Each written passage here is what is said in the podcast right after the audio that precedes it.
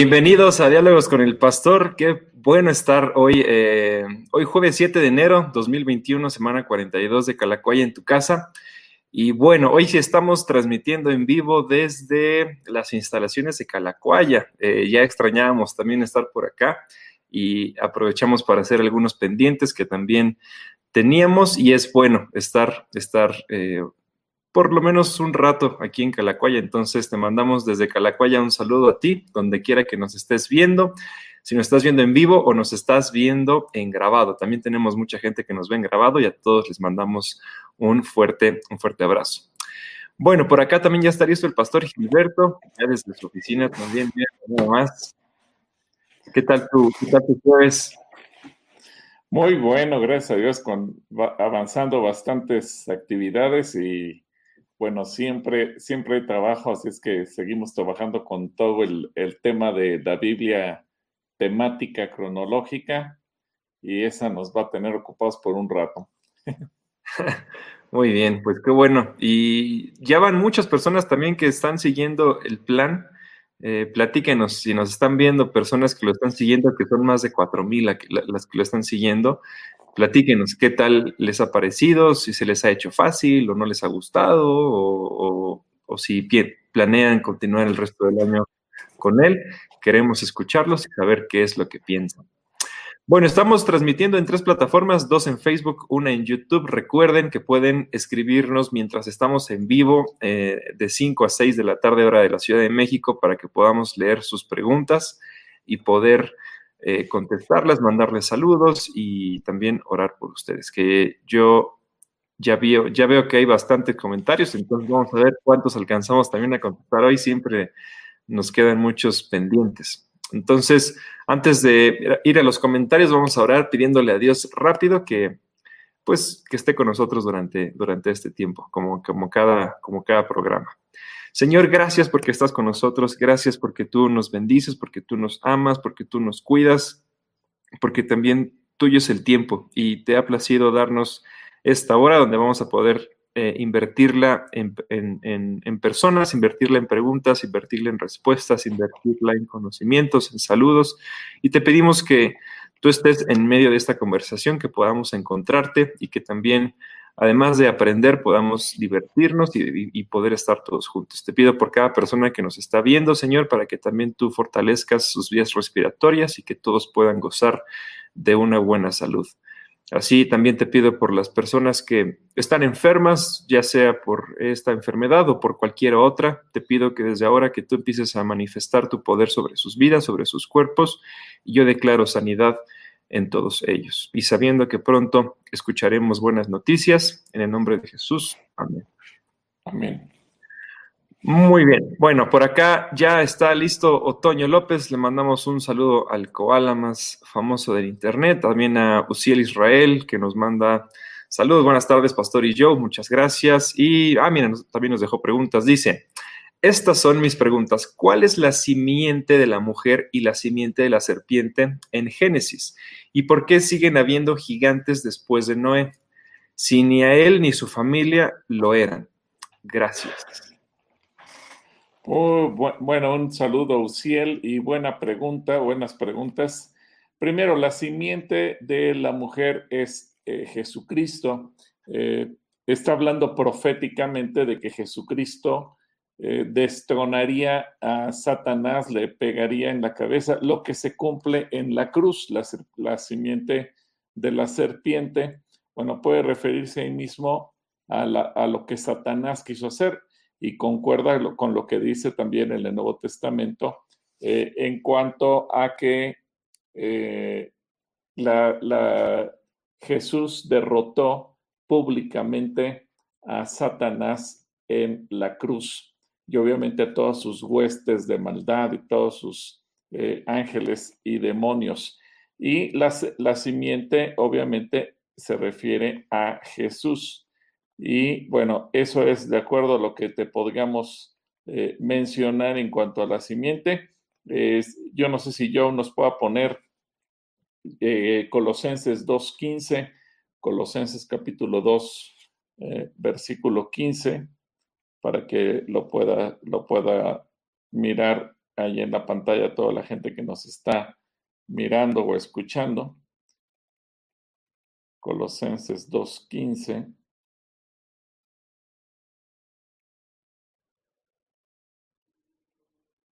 Tu audio, tu audio. Colosenses 2.15 dice, de esa manera desarmó a los gobernantes y a las autoridades espirituales, los avergonzó públicamente con su victoria sobre ellos en la cruz.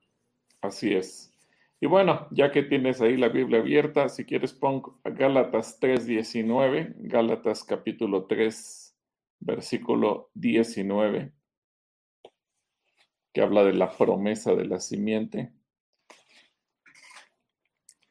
Gálatas 3:19 dice, entonces, ¿para qué se entregó la ley? Fue añadida a la promesa para mostrarle a la gente sus pecados, pero la intención era que la ley durara solo hasta, que la llegada, solo hasta la llegada del Hijo prometido. Por medio de ángeles, Dios entregó su ley a Moisés, quien hizo de mediador entre Dios y el pueblo.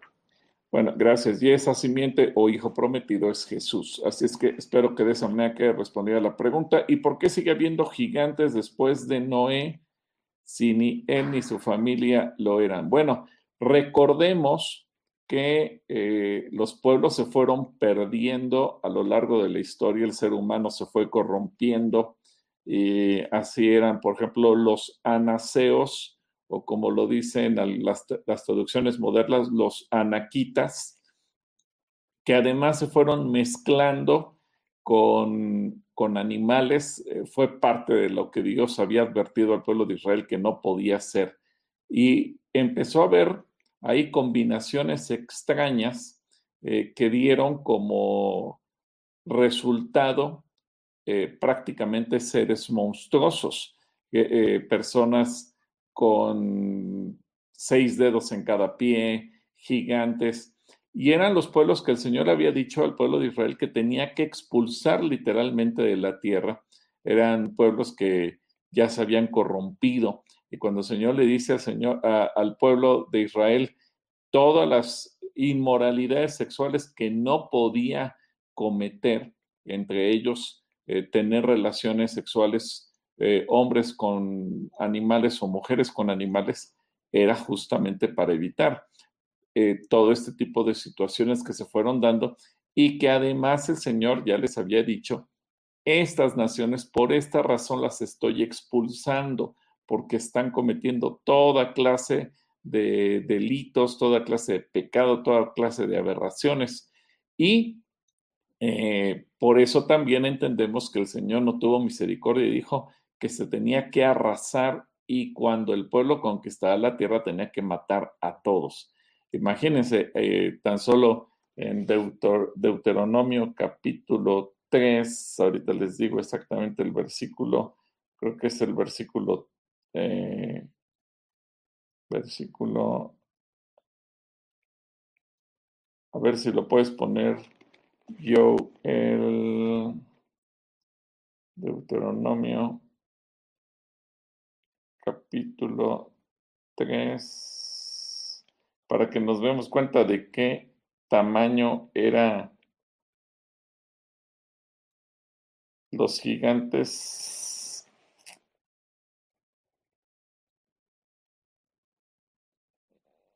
Ahorita les encuentro el versículo.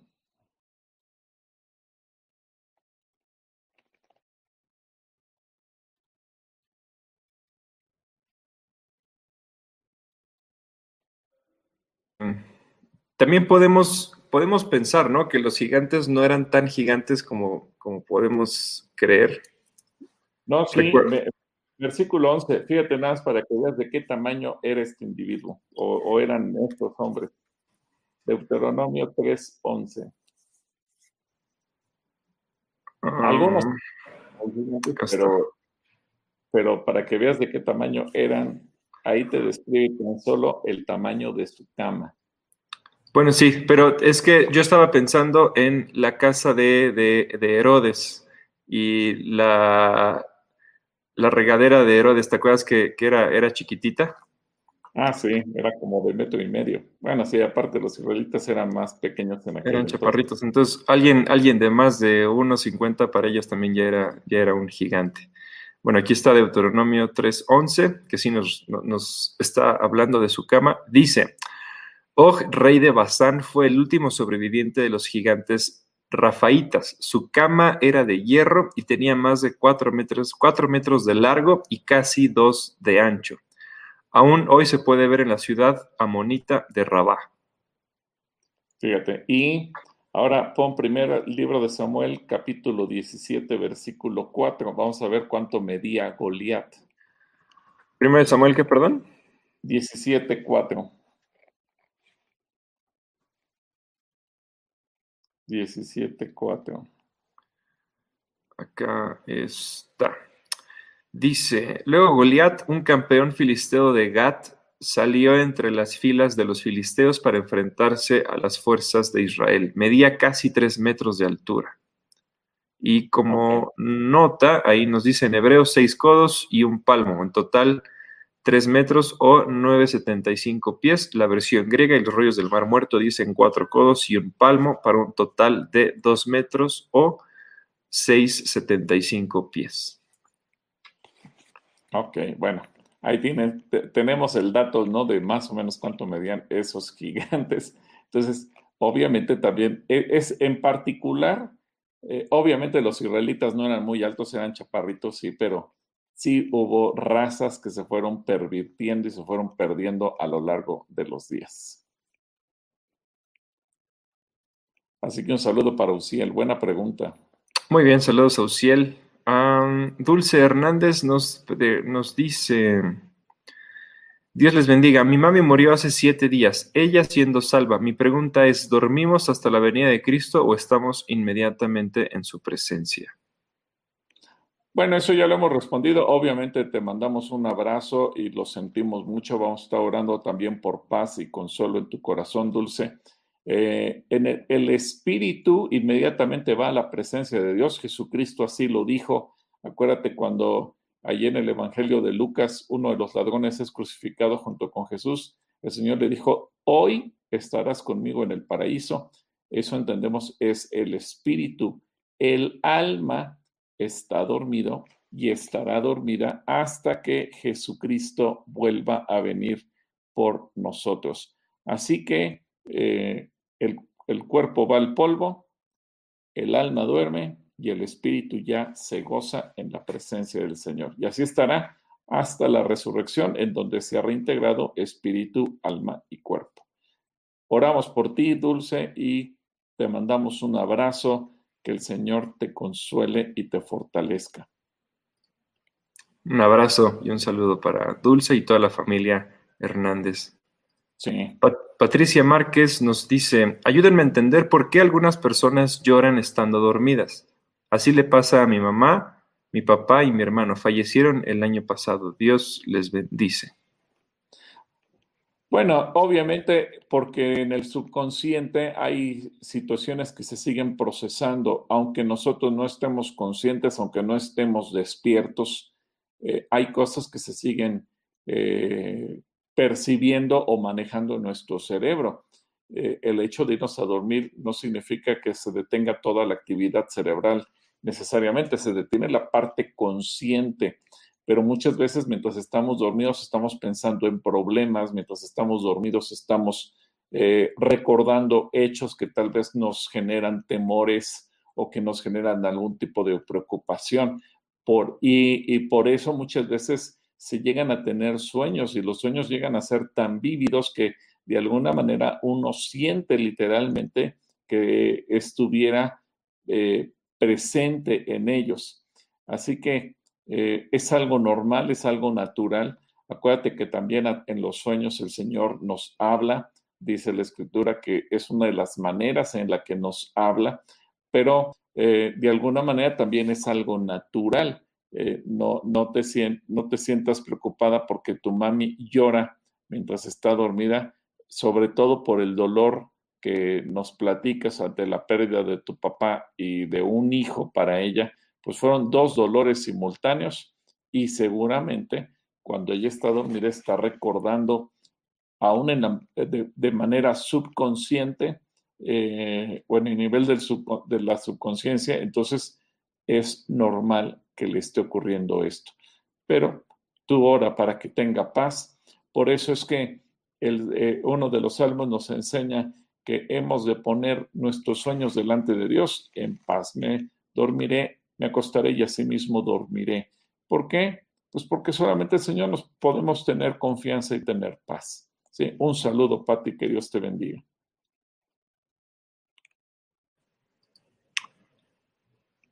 Ok, ah, ahí está. Saludos a Patti. Y Diana Naya de Estrada dice, buenas tardes, pastor. ¿Por qué los animalitos tienen que pagar la maldad del hombre? Bueno, una pregunta interesante. Eh, Romanos 8:22, a ver si puedes poner Romanos 8:22 yo eh, y ponerlo en la pantalla. Obviamente, como el ser humano fue colocado a la cabeza de la creación, dice el Salmo 8 que nos hizo poco menor que los ángeles, pero él nos coronó y puso todo, incluso los animales, a nuestra disposición. ¿Qué dice Romanos 8:22? Pues sabemos que hasta el día de hoy toda la creación gime de angustia como si tuviera dolores de parto. Claro, porque eh, al ser nosotros la, eh, la, raza humana, la creación, la, la parte máxima de la creación, la corona de la creación, quienes estamos arriba, quienes gobernamos al mundo, quien todo lo que existe está sujeto a nosotros y nosotros pecamos, nosotros actuamos mal, nosotros echamos a perder. Obviamente, eh, este es un efecto en cascada. Lo que hacemos la cabeza, entiéndase todo el género humano, lo resienten todas las criaturas.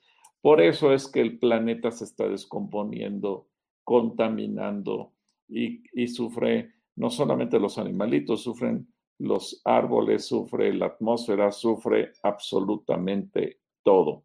Y te garantizo que si Dios no detiene al ser humano y deja que sigamos avanzando en la ciencia y en la tecnología, y un día se llegara a colocar una colonia humana en la Luna, en Marte o en el planeta o galaxia que fuera posible, también ese lo echaríamos a perder, porque así somos los seres humanos. Entonces, es parte de nuestro propio pecado. Sí, un saludo para Dianita y que Dios te bendiga. Saludos a la familia Estrada, Anaya Estrada, o Estrada Anaya, más bien. Laura Ávila nos dice, saludos Pastor y Joe, no me pierdo ningún programa de diálogos, gracias por, mantener, por mantenernos activos en el amor de nuestro Dios. Gracias, Feliz Laura, que Dios te bendiga. Muchas gracias, Laura. La tía Yolanda Margain dice, hola, muchos saludos, queridos sobrinos, ya saben que están en mi corazón. Gracias, tía, igualmente. Gracias, te extrañamos, te extrañamos mucho. De Yanira Cortés, Shalom Armada Familia, Otoño manda más saludos. Eh, de Yanira Cortés también nos manda saludos y bendiciones, muchas gracias. Ellen Balandrán también. Natalia Sitle, eh, gracias por compartir, un abrazo. Ofe León, Dice, ah, doy gracias a Dios porque mi test de COVID está negativo y mi hijo y mi nuera están saliendo. Gracias a Dios por tu misericordia. Gracias a Dios, Ofe. Qué bueno saber eso. Gracias a Dios, felicidades. Eso siempre es bueno cuando uno sale negativo en un test, sobre todo esto. Nosotros nos hicimos uno, ¿no? El, el, martes pasado y también salió negativo, todo bien. Gracias a Dios nos mantenemos sanos. Leti Ramírez de Orozco nos manda saludos desde Naucalpan, muchas gracias. Saludos para Leti, sí. Bueno, ya llegó Edrey que dice, ¿cómo acumulamos tesoros en el cielo? Es indispensable que pastores, maestros, etcétera, tenga hijos creyentes y estén en sujeción. ¿Es malo la planificación familiar con métodos anticonceptivos? La Biblia dice que Jesús fue tentado en todo aunque nunca pecó, pero debido a que se hizo carne, ¿hubiera existido la probabilidad que hubiese pecado? ¿Qué diferencia existe entre el amor al dinero y deseos de superarse? Bueno, creo que temas dispersos que van para diferentes lados. Cada tema puede llegar a ser eh, incluso de, bueno, yo, sé que algunas tienes eh, cursos solamente sobre, cursos de tres meses sobre estas, estas dudas y también temas eh, prematrimoniales que hablan no durante una hora, hablan durante algunas sesiones, ¿no? Entonces, a ver, ¿qué, nos puedes decir en algunos minutos para contestarle al joven Edrey que no se quede con todas estas dudas? Buenas, buenas preguntas del joven Edrey. Bueno, pon por favor Mateo capítulo 6, versículos 19 y 20 para poder responder la primera pregunta. Mateo 6, 19 y 20. Yo creo que a veces la propia escritura nos va a ir dando las respuestas a todas estas preguntas. A ver qué dice. Dice, no almacenes tesoros aquí en la tierra, donde las polillas se los comen y el óxido los destruye, y donde los ladrones entran y roban. Almacena tus tesoros en el cielo, donde las polillas y el óxido no puede destruir, y los ladrones no entran a robar. Bueno, ah, bueno, y pon el 21, pon versículo 21 también, por favor.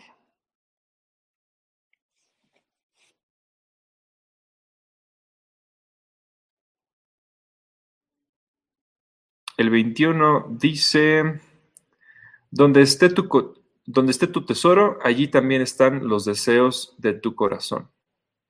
Bueno, a, ver, donde esté nuestro, nuestro corazón, ahí van a estar nuestros tesoros.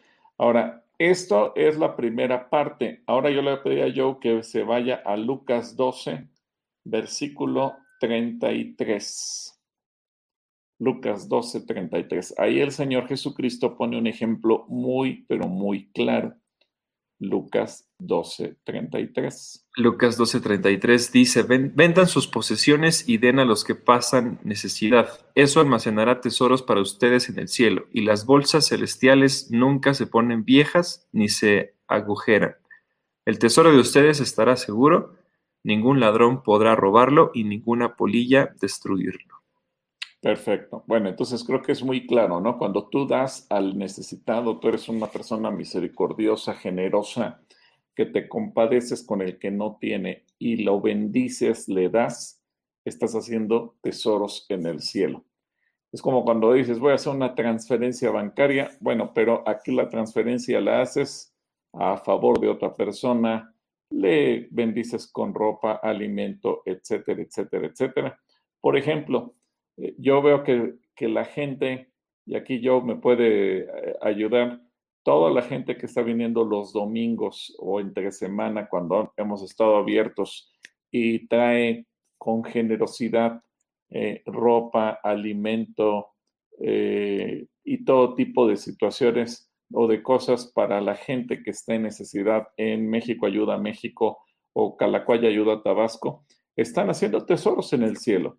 Eh, no importa lo que hayan invertido, no importa si es gente que tiene mucho dinero o poco dinero, pero es gente que en su corazón dice, yo quiero bendecir a alguien que está padeciendo necesidad. Ellos están haciendo tesoros en el cielo. Y nos sorprende gente que viene con el auto y dice, abran mi cajuela, todo lo que está dentro de la cajuela es para bendecir a otros.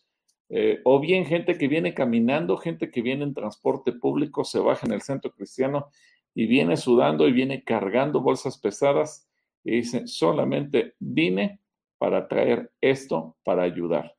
Esa gente está haciendo tesoros en el cielo. ¿Tú qué opinas de todos ellos que vemos cada domingo que vienen y muchos con muchísimo esfuerzo? Pues la verdad es que a mí me sorprende y, creo que también el hecho de, poder estar aquí para recibirlos, para poder darles las gracias, para poder simplemente orar por ellos, y, digo simplemente no porque sea lo menos, es, declarar bendición sobre sus vidas, pedir que también Dios los acompañe de regreso a sus casas. Y a mí me, a mí me sorprende y, yo no, yo, yo soy, yo soy fan de poder estar también aquí todos los domingos recibiendo a toda la gente que, viene a dejar alguna cosa, porque eso a mí me enseña y lejos de poder eh, cargar las cosas, a mí lo que me gusta es poder ver a la gente, poder ver su corazón tan generoso, su, su, deseo de poder compartir lo, lo, que tienen con otras personas. Y es algo que, que, yo nunca me voy a dejar de cansar de ver y, que yo estoy agradecido también por la oportunidad de verlo. Y a veces me dicen, te pasas todo el domingo ahí en Calacuaya, ¿qué tanto haces ahí? Y pues sí, llegamos desde, desde el primer servicio y nos vamos cuando acaba el tercero y, y todo en medio. Hay, hay, hay veces que, que ni siquiera nos da tiempo de comer. Hay veces que sí, a veces que estamos empezando a comer y una cucharada y llega un auto y oramos por ellos y otra cucharada y llegó otro auto. Pero la verdad es que lo hacemos con mucho gusto y a mí me sorprende muchísimo el, poder llegar a orar por alguien, eh, recibir lo que traen en su cajuela o entregar un premio, porque también las últimas semanas se ha dado mucho eh, que la gente va a recibir algún libro, algún regalito, algún, algún detalle. Y, pues nada más yo estoy, eh, estoy asombrado y agradecido por el corazón tan generoso de toda la gente que asiste en Calacuaya y oro para que también Dios, eh, según su corazón, les sea recompensado y sea multiplicado para que nunca tengan ninguna necesidad. Bueno, todos ellos están haciendo tesoros en el cielo y obviamente hay muchas maneras, a lo mejor no necesariamente a través de la iglesia, a lo mejor de otras maneras, pero cuando tú ayudas a alguien más, estás haciendo tesoros en el cielo. Luego, eh, es necesario, ¿cómo, eh, es, indispensable que los pastores, maestros, etcétera, tengan hijos creyentes y que estén en su creación? Bueno, le voy a pedir a Joe que ahora nos ayude con 1 Timoteo capítulo 3, versículos 4 y 5. Y creo que ahí la respuesta también se da de manera automática 1 Timoteo capítulo 3, versículos 4 y 5 está hablando de los requisitos de los ministros, ah, aunque le, dé otra palabra, pero al final de cuentas así lo entendemos. ¿Qué dice? Dice, debe dirigir bien a su propia familia y que sus hijos lo respeten y lo obedezcan. Pues si un hombre no puede dirigir a los de su propia casa, ¿cómo podrá cuidar de la iglesia de Dios? Es interesante, ¿verdad? Entonces a la, a la familia se le dirige, a la iglesia se le cuida. Y este es el principio. Por eso es tan importante que, también le dediquemos el tiempo a nuestra familia, a nuestros hijos, etcétera, para que podamos dar testimonio en la propia iglesia. O de lo contrario, caeríamos en una incongruencia. Si no podemos con nuestra propia familia, ¿cómo entonces vamos a estar trabajando o cuidando a la iglesia de Dios? Bueno, luego la siguiente. ¿Es malo la planificación familiar con métodos anticonceptivos? No es mala siempre y cuando estos métodos no generen abortos o no, o no le quiten la vida a nadie. Eh, obviamente porque tenemos que respetar la vida y siempre cuidando que tampoco se vea perjudicada la salud de la mujer. Eh, desgraciadamente muchas veces también quien paga los platos rotos cuando, con tanta hormona artificial que se ingiere o se inyecta es la propia mujer y pues termina sufriendo por esa causa, así que no hay ningún problema. Luego, la Biblia dice que Jesús nunca fue tentado en todo, aunque nunca pecó, pero debido a que se hizo carne. ¿Hubiera existido la probabilidad de que hubiese pecado? Sí, la probabilidad existía, por eso recuerda que Jesús fue tentado, porque obviamente tenía que pasar a prueba no solo su fe, sino su santidad. Y en el momento en que él estuvo en el desierto, fue tentado como cualquier ser humano y tuvo hambre y se vio tentado a tener fama y se vio tentado a poner a prueba a Dios y se vio tentado de muchas otras maneras, pero pues la probabilidad sí existía. Al ser eh, humano al 100% Jesucristo, tenía la probabilidad, corría el riesgo, y eso la Biblia lo relata. Por eso nos habla de las tentaciones que sufrió Jesús o que vivió Jesús, aunque en ninguna de ellas cayó. Por eso es que Él se mantiene santo y sin mancha. Y ¿Qué diferencia existe entre el amor al dinero y deseos de superarse? Deseos de superarse es eh, válido para toda persona, para todo individuo, cualquier eh, situación que tú estés viviendo. Obviamente tienes todo el, derecho a, superarte, a tener ese deseo. Incluso, Edrey y amigos todos, el Señor promete prosperidad y promete abundancia y promete darte. Pero el amor al dinero es cuando tú no estás dispuesto a hacer absolutamente nada más que ganar dinero. Digamos que esta pregunta sería como la contraparte de la primera. ¿Cómo acumulamos tesoros en el cielo? Dando, siendo generoso, bendiciendo a otros, desprendiéndote. Si dices, eh, este mes obtuve 10 mil pesos, bueno, mil los voy a dedicar a bendecir a otros. Pero el amor al dinero dice, no, todo es mío y, y, nunca vas a ayudar a nadie y todo lo vas a hacer solamente en función de cuánto dinero tienes, cuánto dinero puedes generar, cuánto dinero vas a ganar, cuánto dinero eh, vas a, incrementar tu, tu, ahorro, tu inversión, etcétera, etcétera. Y entonces solamente piensas en, en función de cuánto más vas a poseer. Y eso se vuelve algo insaciable porque solamente tu corazón está puesto en acumular riquezas. Por eso Jesús dice, no hagas tesoros en el cielo, eh, en la tierra, haz tesoros en el cielo. Y cuando uno se dedica a hacer tesoros en la tierra, bueno, pues ahí, ahí tienes el amor al dinero, no necesariamente a un billete, puede ser el, el amor a poseer edificios, a poseer propiedades, a poseer eh, más y más bienes materiales, contrario a tener para dar. ¿Sí?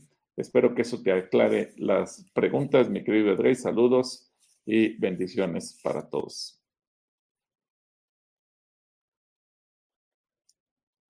Allí está, querido Edrey, te mandamos un saludo. Elizabeth Nieto nos dice bendecida tarde, hermano Gilberto y yo, muchas gracias. Isaac Franco Chiquito, de 11 años. Mi pregunta es, si un asesino en serie mata a 30 personas inocentes, el asesino se arrepiente y todo, pero ¿qué pasa con las personas inocentes que mató? Bueno, cada persona que haya sido, es, una pregunta un tanto compleja, pero bueno, mira, cada persona que haya sido asesinada, que, a quien se le haya quitado la vida, su destino eterno va a depender de su situación personal al momento de su muerte. Si, una persona salva, pues alcanzará la salvación, se va al cielo. Si no era salvo, pues aunque lo hayan matado injustamente, tristemente se irá al infierno. Y es que e, ese riesgo lo corremos todos. Si vas en el carro y, muere uno en un accidente, si a uno lo asaltan o pasa cualquier cosa, ¿cuánta gente ha muerto inocentemente porque iba pasando en el momento en que se suscitó una balacera, una bala perdida, eh, etcétera, etcétera, en un accidente, en un sismo. Es decir, uno puede perder la vida física en cualquier instante sin pensarlo. Es decir, de repente algo se derrumbó, ocurrió algo que hace que una persona pierda la vida. Y uno puede decir, pobre el que, el que murió. Pero ¿cuál es su condición eterna? Pues la condición de eterna depende si esa persona estaba caminando en la salvación o no. Y ahí estamos todos absolutamente. Por eso es tan importante que cuidemos nuestra salvación y nuestra vida eterna. ¿Sí? Así que esta es una buena pregunta que nos debe hacer reflexionar a todos, porque la muerte puede sorprendernos en cualquier momento a cualquiera de nosotros. Lo importante es eh, no, es la forma en que uno se muere, sino a dónde se va al terminar la vida en esta tierra. Eso creo que es realmente lo importante. Un saludo, Isaac, a ti y a toda tu casa. Gilberto Díaz, buen Gil, nos dice, buenas tardes hermanos, muchos saludos para los dos. Dios les mando, Dios les dé sabiduría para aprender más a través de ustedes. Aquí estoy con Betty, también les manda saludos. Gracias, Saludos a ambos. Naya Itzel, eh, saludos Gil y yo, muchas gracias Itzel. Igualmente Naya. Eh, Malu Alzúa, buenas tardes eh, Gilberto y yo, por favor me ayudan a decir cómo puedo sacar el diezmo de mi quincena. Yo vivo sola y pago renta y los demás y los demás gastos. Gracias. Bueno, Saludos si es una de salario de tu, de tu quincena, puedes suponer que tú recibes 5 mil pesos de quincena, bueno, ese es tu, tu diezmo, tiene que ser 500 pesos. El, el, el, diezmo siempre se da antes de impuestos. Puedes suponer que tú dices, yo gano 5 mil pesos al mes. Ok, 2.500 a la quincena. Pero esos 2.500 me restan 300 de impuestos o lo que sea. Recibo 2.200. Sí, recibes 2.200, pero tu salario nominal, tu salario real son 2.500, tu diezmo son 250 pesos. Porque tú no te contrataste con la empresa por 2.200, te contrataste por 2.500. Sobre ese salario es tu diezmo, ¿sí? Y así cualquier cantidad que tú ganes, esa es la proporción sobre tu salario bruto, tu salario nominal, tu salario con el que estás contratada. Ese es el punto para calcular el diezmo. Un saludo, Malú, y que el Señor te siga bendiciendo. Saludos a Malú. También por acá está Gina, que manda saludos a toda la familia. Gracias, Gina. Ah, gracias, Gina. Igualmente, saludos a toda la familia. Sergio Bautista, estamos gozosos de escuchar la palabra del Señor. Lulú Vélez, que también manda saludos, dice, ¿quiénes son los hijos de Dios? En el libro de Génesis se habla de los hijos de Dios. Bueno, Lulú, eso lo hemos respondido en otras ocasiones. Rápidamente te digo, la Biblia, incluso eh, en el en, este plan de lectura que estamos llevando actualmente, lo comentamos en, los primeros días. La Biblia nos habla de dos genealogías. Los, eh, ambas se desprenden de Adán. Eh, en una de ellas, y él tiene muchos hijos y muchas hijas, nos dice Génesis, pero uno de ellos se da entre Set y la otra se da por Caín. Los hijos de Set, que digamos que son la genealogía de Adán, que es guiada a creer en Dios, que empiezan a elevar eh, oración, alabanza, holocaustos para honrar a Dios, son los hijos de Dios, los creyentes. Exactamente igual que en el Nuevo Testamento. Cuando tú y yo recibimos a Cristo Jesús y nos convertimos en creyentes, eso nos da el derecho de ser llamados hijos de Dios, no porque seamos sobrenaturales, no porque seamos ángeles, no, el simple hecho de ser creyentes y salvos, eso nos da el derecho de ser hijos de Dios. Los hijos de Dios en tiempos de Set son todos los que fueron guiados a, creer en Dios y son los descendientes de Set. Pero los hijos de los hombres son Caín eh, y toda su descendencia que desde un principio nos enseña la Biblia, ellos no creían, ellos se apartaron, ellos dejaron de adorar al Señor Creador y ellos comienzan eh, sus propias tradiciones, sus propias cosas. Al paso del tiempo se mezclan los descendientes de Seth con los descendientes de Caín. Era inevitable de alguna manera. Y al mezclarse, pues obviamente, en lugar de que se convirtieran los incrédulos al Dios vivo y verdadero, pues resulta que los creyentes terminaron corrompiéndose siguiendo las costumbres de los incrédulos. Y por eso termina la historia como terminó. ¿sí? Espero que esto te ayude, eh, Lulú, y te mando un abrazo, que Dios te bendiga.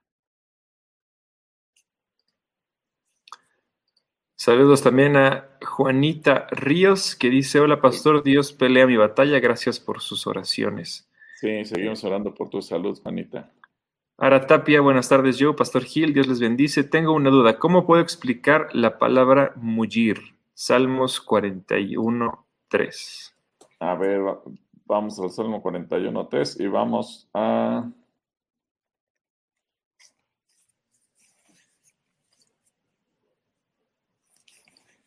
A ver cómo lo, dicen otras versiones de la Biblia para que tú tengas un panorama más claro. Estoy abriendo la paralela. A ver. Aquí está. Listo. Muy bien, vamos a poner aquí en medio. Listo, acá está. Ok. Salmos 41, 3, aquí lo tenemos en cuatro versiones. NTV, Reina Valera 60, que es seguramente la versión que Ara está leyendo, la NBI y la TLA. Voy a leer primero la 60, que dice, el Señor sustentará sobre el techo del dolor, mullirás toda su cama en su enfermedad. Esa es la 60. Luego la NTV dice, El Señor los atiende cuando están enfermos y les devuelve la salud. La NBI dice, el Señor lo confortará cuando esté enfermo, lo alentará en el lecho del dolor. Y la TLA dice, cuando se enfermen, Dios les dará fuerzas y les renovará, les devolverá la salud, perdón, y les devolverá la salud.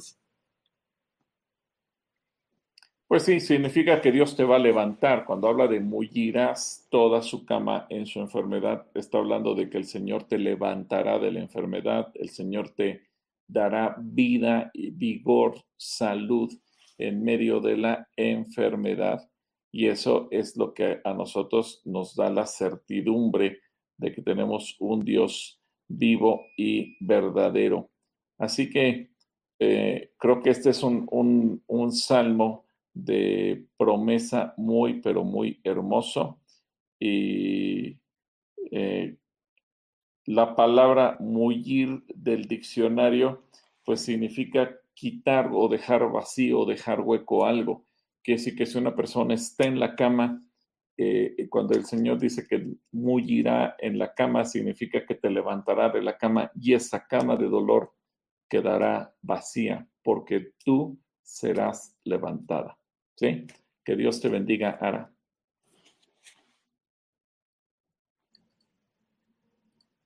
Vicky Beltrán nos dice buenas tardes, amados hermanos, saludos, bendiciones desde Villa Nicolás Romero. Saludos a Vicky, hasta Nicolás Romero.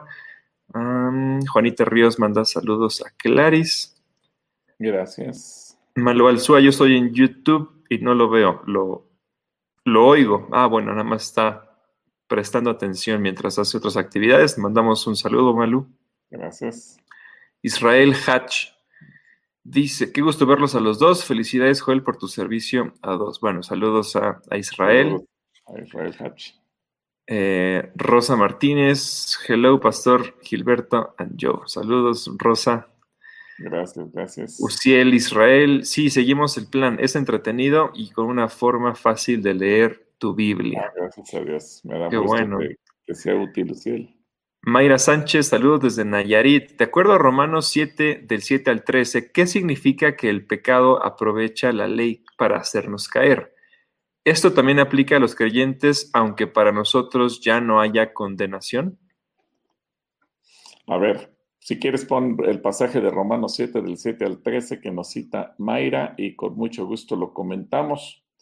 Obviamente que como hay que entender todo lo que dice Romanos capítulo 7 y Pablo aclara que no es con el propósito de darnos a nosotros la libertad para pecar, sino para entender lo que es el pecado. A ver, ¿lo puedes leer, por favor, Joe? La ley de Dios revela nuestro pecado. Ahora bien, ¿acaso sugiero que la ley de Dios es pecaminosa? De ninguna manera. De hecho, fue la ley la que me mostró mi pecado. Yo nunca hubiera sabido que codiciar es, codiciar es malo si la ley no lo dijera. No codicies. Pero el pecado usó ese mandamiento para despertar toda clase de deseos codiciosos dentro de mí. Si no existiera la ley, el pecado no tendría ese poder. Hubo un tiempo en que viví sin entender la ley. Sin embargo, cuando aprendí, por ejemplo, el mandamiento de no codiciar, el poder del pecado cobró vida. Y yo morí. Entonces me di cuenta de que los mandamientos de la ley que supuestamente traían vida trajeron en cambio muerte espiritual. El pecado se aprovechó de todos esos mandatos y me engañó. Usó los mandamientos, los mandatos para matarme. Sin embargo, la ley en sí misma es santa y sus mandamientos son santos, rectos y buenos. Pero ¿cómo puede ser? ¿Acaso la ley que es buena provocó muerte? Por supuesto que no. El pecado usó lo que era bueno a fin de lograr mi condena de muerte. Por eso podemos ver qué terrible es el pecado. Se vale que los buenos mandatos de Dios para lo, ah, se vale de los buenos mandatos de Dios para lograr sus propios fines malvados. Gracias. Bueno, acuérdate que la ley de Dios es preventiva lo que la ley nos dice es lo que no debemos hacer o lo que tenemos que evitar para caer en muerte, para caer en enfermedad, para caer en pobreza, para caer en miseria, para caer en problemas, etcétera, etcétera. El problema es cómo reacciona nuestra carne. Y ahí cuando se refiere al pecado, eh, se refiere mucho a, lo que nuestra carne siente o lo que nuestra carne es en su naturaleza más baja. Por eso, no hace falta muchos mandamientos. Recuerda que en Génesis eh, capítulo 2, el Señor solamente dio un mandamiento, uno. Ni siquiera tenía que haber dado dos ni diez, uno. Y ese mandamiento es, puedes comer de todo excepto de uno. ¿Cuál fue la codicia en la carne de Adán y Eva? Comer del único que no podían haber comido. Pero dentro de los muchos que sí podían haber comido estaba el de la vida, el, árbol de la vida. Y ese nunca se les antojó, nunca lo quisieron probar, no, no, no les despertó curiosidad. Les despertó curiosidad el que no podían comer. Y así somos los seres humanos. Los seres humanos, si, si nos dicen, no, no, no puedes pensar en, que existen eh, platillos voladores, te aseguro que la gente va a estar pensando todo el tiempo en platillos voladores. ¿Por qué? Porque me pusieron ese pensamiento en la mente. Si no me hubieran dicho que no pensar en eso, a lo mejor ni se me ocurre.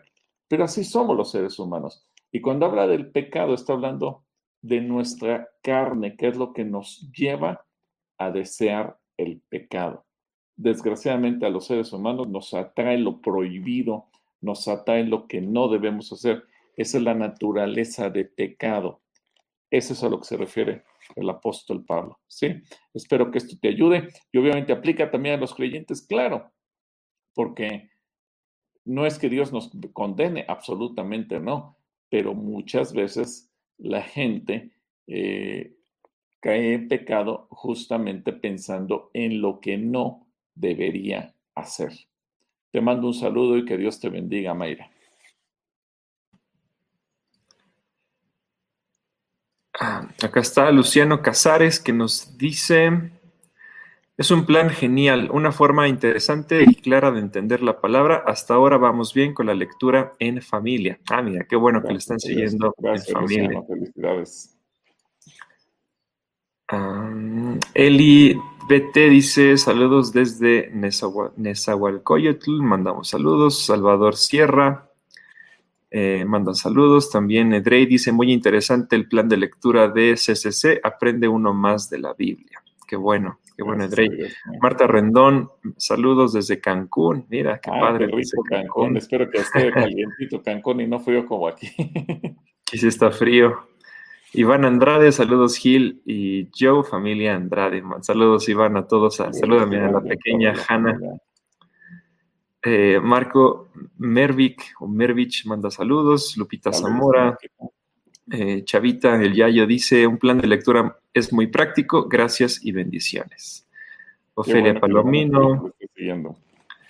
Pau García Figueroa, manda saludos. María Teresa. Buenas tardes y bendiciones.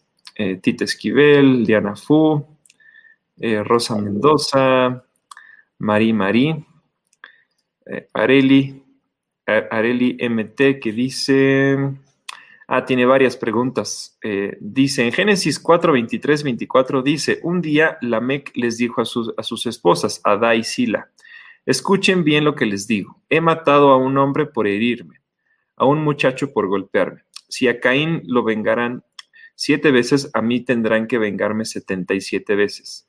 ¿Con qué autoridad dice esto si solo Dios puede decir algo así? ¿Y por qué lo menciona la Biblia? ¿Qué tiene de importante?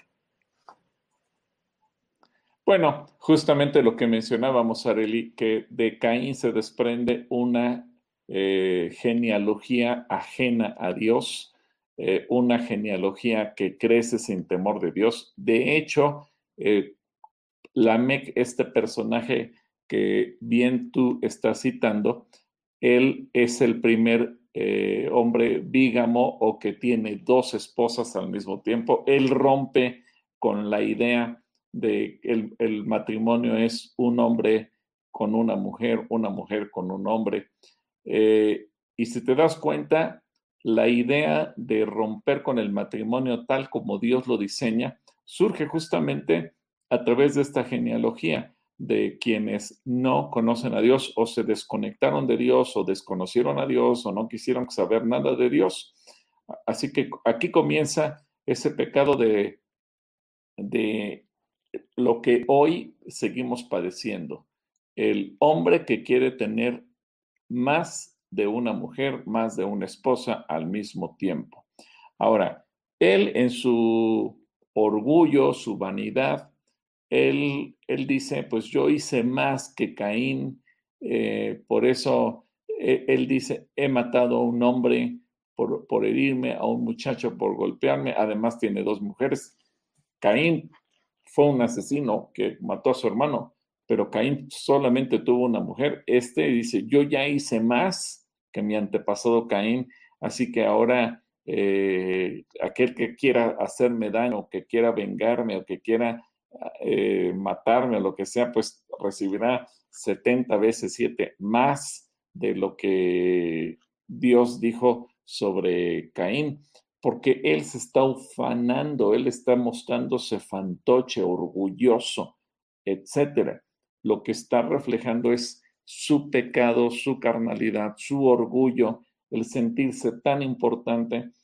Quizás Lamec era de ese tipo de personas tan prepotentes, tan fantoches, que cuando llegan a un lugar quieren presumirlo todo, que, regularmente caen mal desde la primera impresión. Dices, este cuate que se trae, que, llega queriendo presumir hasta lo que no es. Bueno, Lamec seguramente era de ese tipo de individuos y por eso es que hace estas declaraciones. Sí, es, una buena observación por el personaje en sí, por lo que representa, por lo que introduce al mundo eh, con su mentalidad de pecado en todos los sentidos. Si te das cuenta, no era un solo pecado el que él tenía, él tenía muchísimos. Y por eso es que la Biblia lo menciona, porque el libro de Génesis nos enseña cuál es el origen de todas las cosas no solamente de las buenas, también nos habla del origen de las cosas malas, incluyendo de dónde vino eh, la idea de que un hombre puede tener varias mujeres. No fue un plan de Dios, fue una desviación del hombre. Y como ese, pues está el, origen del orgullo y el, orgullo, el origen de la fantochería y el origen de todo lo malo que se te pueda ocurrir. Ahí está en ese libro de Génesis. Un saludo para Areli. Muy bien, bueno, sí, saludos a Areli, gracias. Edgar Herrera, Alan dice de tu, del, tamaño de tu cama. yo creo que cuando hablaban de los gigantes, yo sí tuve que mandar fabricar mi colchón, la verdad, porque no, no, no, entraba en uno, en uno normal. Pero no eh, Que mira, justamente aquí hablan de los, eh, otra vez Areli acerca de los gigantes. Y dice, los gigantes aparecieron en la tierra cuando los, Dios, cuando los hijos de Dios se unieron con las hijas de los hombres para tener hijos con ellas y también después. Ellos fueron los famosos héroes de los tiempos antiguos. ¿De qué héroes está hablando? Bueno, está hablando de personalidades que eh, hicieron o crearon cosas como las que menciona también el libro de Génesis en el capítulo 4. Es decir, eh, y, esto es algo que siempre nos llama la atención, el hecho de que hayan sido personas pecadoras eh, no significa que no hayan aportado nada a la humanidad. E, esto me llama la atención como hoy en día, que también muchos de los eh, inventores o precursores de algo en nuestros días. Eh, muchas veces no es gente creyente, es gente que pues a veces es muy mala, es gente que es terrible, pero que científicamente aportó cosas importantes a la humanidad. Eh, a ver, yo le voy a pedir a Joe para que como muestra basta un botón. Pon, por favor, eh, Génesis 4, 20 hasta el 22. Génesis 4, 20 a 22. Aquí está. Dice, Ada dio a luz a Jabal, quien fue el primero de los que crían de los que crían animales y viven en carpas. El nombre de su hermano fue Jubal, el primero de todos los que tocan el arpa y la flauta. La otra esposa de Lamec, Sila, dio a luz a un hijo, a un hijo llamado Tubalcaín, el cual se hizo experto en forjar herramientas de bronce y de hierro. Tubalcaín tuvo una hermana llamada Naama. Gracias. Si te das cuenta, estos personajes que ahorita mencionaste en la lectura son todos incrédulos. Ninguno de ellos era temeroso de Dios, pero todos se puede considerar que fueron héroes de la humanidad porque todos aportaron cosas importantísimas al ser humano. Por ejemplo, eh, habitar en tiendas de campaña. Todavía hoy se usan las tiendas de campaña criar ganados. El oficio pastoral como tal fue inventado por personas que no eran creyentes.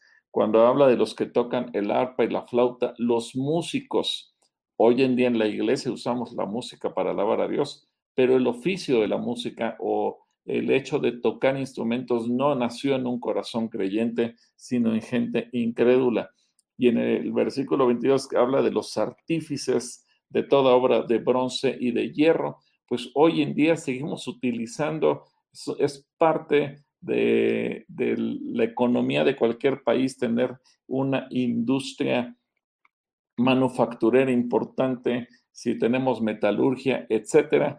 Y bueno, eh, si tenemos minas eh, o una industria minera, y eso surge de cerebros de gente no creyente. Por eso es que se les considera héroes, esos héroes de la antigüedad, porque ellos marcaron para bien al mundo. Y cuando digo para bien, lo hablo en el sentido material. Hoy en día, tú y yo y todo el, todo el género humano somos bendecidos porque esas actividades no han cesado, siguen existiendo. A lo mejor ha habido eh, actividades que han ido desapareciendo a lo largo de la historia, pero estas en particular, mira, ya estamos en el siglo XXI después de Cristo, tenemos un mega avance científico y tecnológico en todas las áreas, pero estas áreas que estos seres humanos inventaron siguen y seguirán existiendo hasta que Cristo venga. Por eso es que se les considera héroes por lo que hicieron en favor del ser humano, mismo que no hayan sido creyentes. Sí, espero que esto quede claro para todos.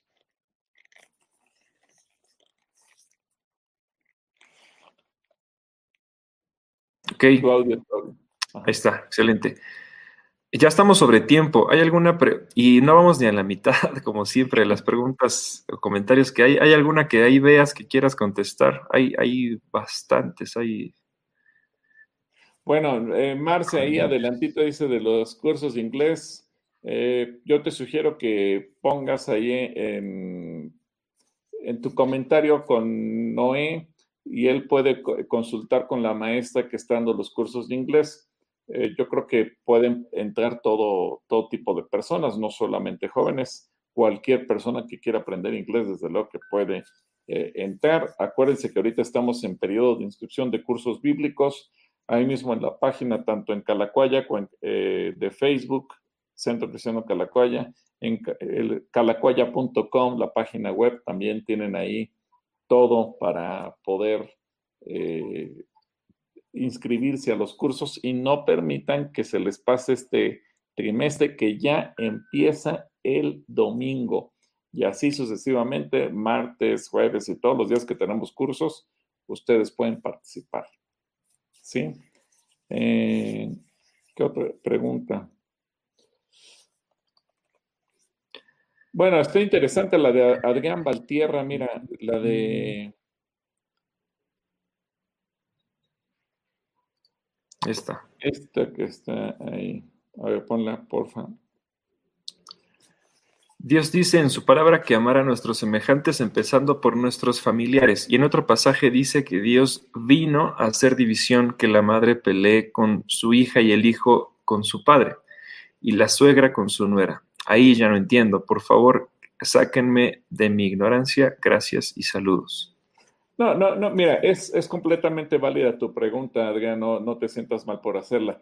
Eh, en realidad a lo que se refiere, no es que se contradiga una cosa con la otra, pero lo que Jesucristo dice, que yo he venido a traer división entre eh, la, la, madre con la hija, el hijo con el padre, la suegra con la nuera.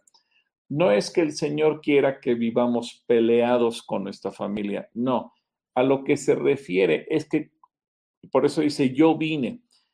Cuando una persona acepta a Cristo en su corazón y decide seguirlo, es casi un hecho. Eh, ya, que hay dos opciones, pero digamos que hay un 50% de posibilidades. Suponte, Adrián, que tú eres el primero en, en entrar a la vida cristiana. Vamos a estar jugando con la imaginación. Eres el primero en entrar a la vida cristiana, el primero en conocer al Señor y lo haces tu Señor y tu Salvador hay dos posibilidades. 50% que ganes a toda tu familia para Cristo. Eh, esposa, padres, hermanos, hijos.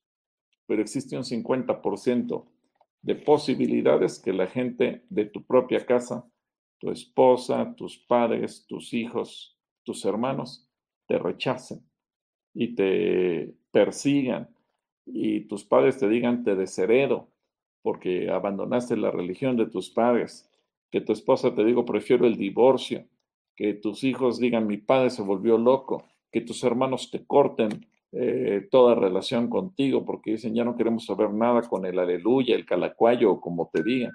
Entonces, ahí comienza la persecución. Por eso es que dice que vino a traer división. Pero repito, es, es que hay un 50% de posibilidades y yo creo que muchos de nuestros amigos que nos están viendo y escuchando pueden dar testimonio de ello.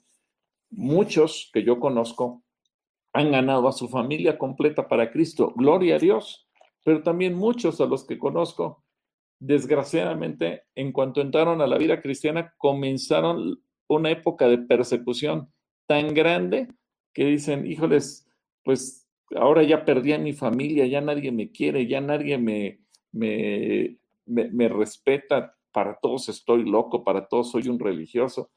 Entonces, a eso se refiere. No es que Cristo quiera que vivamos del chongo con nuestra familia, no. Lo ideal es que todos los ganemos para Cristo. Por eso el Señor dice, creen en el Señor Jesucristo y serás salvo tú y toda tu casa, porque la promesa es de salvación para todos. El problema es que mientras se cumple esa promesa, pasaremos momentos complicados porque para mucha gente su familia será su principal oposición. ¿Sí? Espero que esto te quede claro. Que Dios te bendiga. Bueno, pues si quieres, lee algunos de los saludos y a ver qué más encontramos. Ahí ya terminamos en unos tres minutos. Ah, bueno, por acá mm, María Cohen manda saludos. Eh, Robles Ángel pregunta por qué no estuvo abierto en la mañana. Estamos cerrados, eh, Ángel. Va a estar abierto hasta el próximo lunes. Ah, Karen también por acá manda saludos. Deyanira Cortés manda bendiciones. Ah, mm, ¿Qué otro saludo? Mago de Rivera, Helen López, Irene Ángeles, Blanca Dasha dice que bendiciones y saludos a todos. Espero que tengan un lindo año y paz y la pasen bien. Gracias, Dasha, igualmente. Desde Tultepec nos mandan saludos. La familia Riviera, Rivera Maldonado también nos manda saludos. Malú Alzúa, Javier Méndez. ¿Quién más? ¿Quién más? Raquel de la Colina nos manda saludos. Eh, Sara Pérez, a ver, esta pregunta. Dice, mi pregunta es, ¿qué herramientas utilizaron para escribir los libros de la Biblia? Y si usaron papel y pluma. No, no son papel y pluma, todavía no existía el papel, no se había inventado el papel. Acuérdate que el papel es una invención, una aportación de los chinos a la humanidad y en aquel entonces, bueno, pues escribían de otra manera, utilizaban, primeramente se utilizaron las tablas de arcilla sobre las cuales se escribía o se grababa, posteriormente se comienzan a utilizar eh, pedazos de tela sobre las cuales también se escribía y luego poco a poco fueron apareciendo eh, el papiro y otras cosas más, pero eh, pues ya el escribir posteriormente en papel es muy, muy posterior. Pero eh, es, una pregunta interesante que también nos llevaría un poquito más de tiempo, pero a grandes rasgos es la arcilla, tela, el, el papiro y lo que le sigue. Pues de hecho, algunos de los rollos del mar muerto están justamente así como se ha ido descubriendo. Claro que muchos no son tan antiguos eh, como la misma época bíblica, porque son muy posteriores. Después vienen los escribas que ya iban repitiendo oralmente y que iban eh, algunos de ellos tomando nota en esos papiros y es que se fueron guardando en esas vasijas. Hugo Reséndiz por acá nos dice, mullir significa arreglar una cama, cambio de sábanas en una cama de un enfermo, en hebreo es hafak, que significa reconfortar al enfermo. Ah, muchas gracias a Hugo, que Dios te bendiga, Hugo. Ahí está, interesante aportación acerca de mullir. Bueno, pues ahí está. Todavía hay muchos, muchos comentarios, bastantes preguntas también y siguen entrando. Ahorita ya me, entró el, último bloque de preguntas y bueno, sí son, pues un saludo a Querétaro y a la familia Prieto y a tantos y tantos hermanos que veo que están escribiendo, Carolina Palomino, Soledad, etcétera, Xochitl y Pedro Barreto. Bueno, gracias, gracias, porque finalmente es muchísima. Como tú dices, no, no nos alcanzaría el tiempo. Yo quiero agradecer, siempre valoramos mucho que se tomen el tiempo para escribir, para preguntar, para tomarnos en cuenta y para abrirnos las puertas de sus casas para todas estas transmisiones. Es una bendición para nosotros, nos da mucho gusto. Y bueno, ahí está eh, Oliva García que dice, pudieran por favor mandar una felicitación para mi hija Sofía Rojas, que hoy cumple 52 años. Ah, pues, pues sí, felicidades. Rojas, ya, ya les faltaba a nada más a los de enero poder celebrar los cumpleaños en confinamiento y bueno, ya les llegó. Ustedes fueron de los últimos que pudieron celebrar todavía sus cumpleaños. Pero te, deseamos un feliz 52 eh, año, que Dios te bendiga, que este año puedas ver su gracia derramada sobre, sobre tu vida y, y que su presencia nunca se aparte de ti. Te mandamos un abrazo y esperamos poder dártelo pronto cuando sea semáforo verde y cuando podamos también verte por acá. Sí. Bueno, y eh, Oscar Gallardo me pidió que anunciemos que mañana en los diálogos o en los conversatorios matrimoniales el tema va a ser superando las pérdidas y van a tener como invitada a una logoterapeuta que se llama Raquel Cantú ella es experta en el tema, así es que cualquier persona, aquellos que han escrito que han perdido algún ser amado, yo les recomiendo que lo vean porque seguramente pues va a ser de bendición escuchar también los consejos de una persona profesional como la hermana Cantú para hablar de este tema. Exacto. Y obviamente, pues sí, vamos a orar por todas las personas que nos están pidiendo oración, cuenten con ello. Bueno, muy bien, pues Vamos a orar también por todos los que, justamente lo que me acabas de decir, han pedido oración y nos despedimos para decirles que nos vemos también el domingo con el siguiente mensaje de la serie de eh, lecciones animales. Lecciones animales.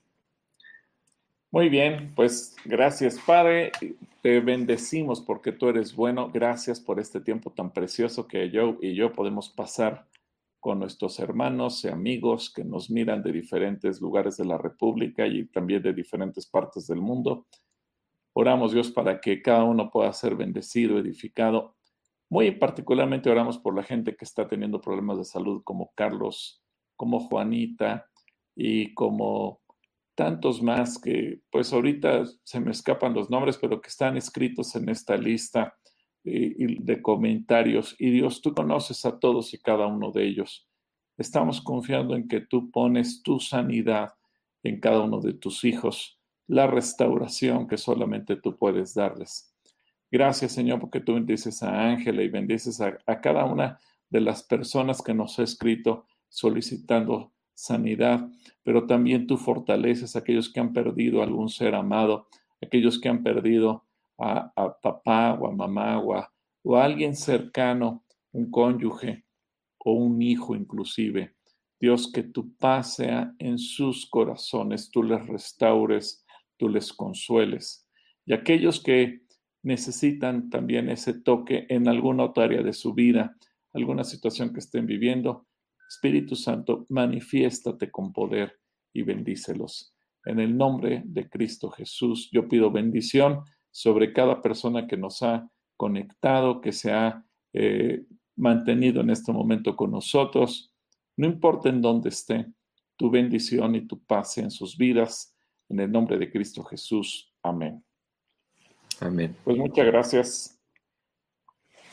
Nos vemos amigos, nos vemos el domingo y el bueno, de aquí al domingo hay todavía varias transmisiones, pero nos vemos el domingo. Ah, espérame, espérame, también sé que se me olvidaba yo, a todos los chicos que van a hacer examen para entrar a la preparatoria el, en, el próximo ciclo escolar de en junio, julio, bueno, que van a hacer su examen de admisión, no sé exactamente qué fecha es. Este sábado, Gaby Gutiérrez Bárcenas va a estar dando su eh, plática vía Zoom en la página también de, del Centro Cristiano eh, aparece la liga de Zoom que Gaby me mandó hace rato. ahí aparece un, un, anuncio que ella nos hizo favor de poner.